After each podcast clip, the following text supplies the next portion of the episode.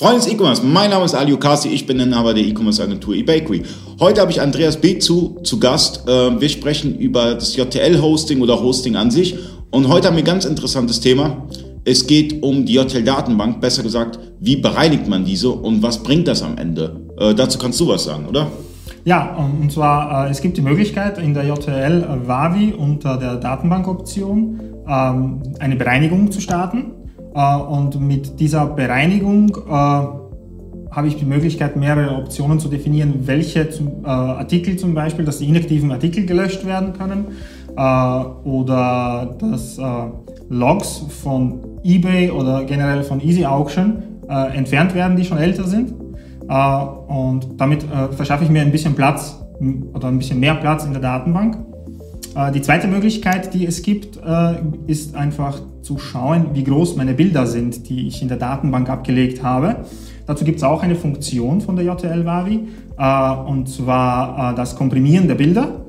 Da kann ich dann einstellen, dass ich zum Beispiel Bilder suchen möchte, die größer als 500 KB sind.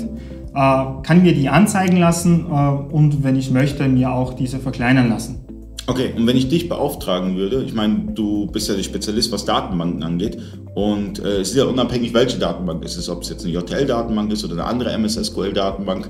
Äh, wenn ich dir sagen würde, hey, meine Datenbank ist voll, ich habe beispielsweise einen SQL Express, die sind ja eh limitiert mhm. und ich brauche mehr Platz, wie würdest du da, äh, wie würdest du in diesem Szenario, was würdest du da machen? Ja, also ich würde als erstes eine Query absetzen, äh, in die Datenbank um zu schauen, welche Tabelle jetzt diesen großen Speicherplatz benötigt. Mhm. Ähm, ob es jetzt zum Beispiel wirklich Logs sind. Ja? Äh, es passiert oft, wenn ich äh, mit Easy Auction abgleiche und äh, sehr viele Verkäufe zum Beispiel habe äh, und viele Workflows aktiv habe, dass diese Workflows äh, eine Tabelle in der Datenbank voll machen, äh, wo dann die Datenbank mehrere 10 Gigabyte äh, haben kann, die wirklich nur von Workflow-Logs gefüllt werden. Äh, und diese kann man dann natürlich löschen, äh, weil es ja wirklich nur Logs sind. zum Beispiel die von den letzten zwei Wochen lasse ich drin, alle anderen lösche ich. Mhm. und dann habe ich sicher schon mal einiges an Speicherplatz gewonnen.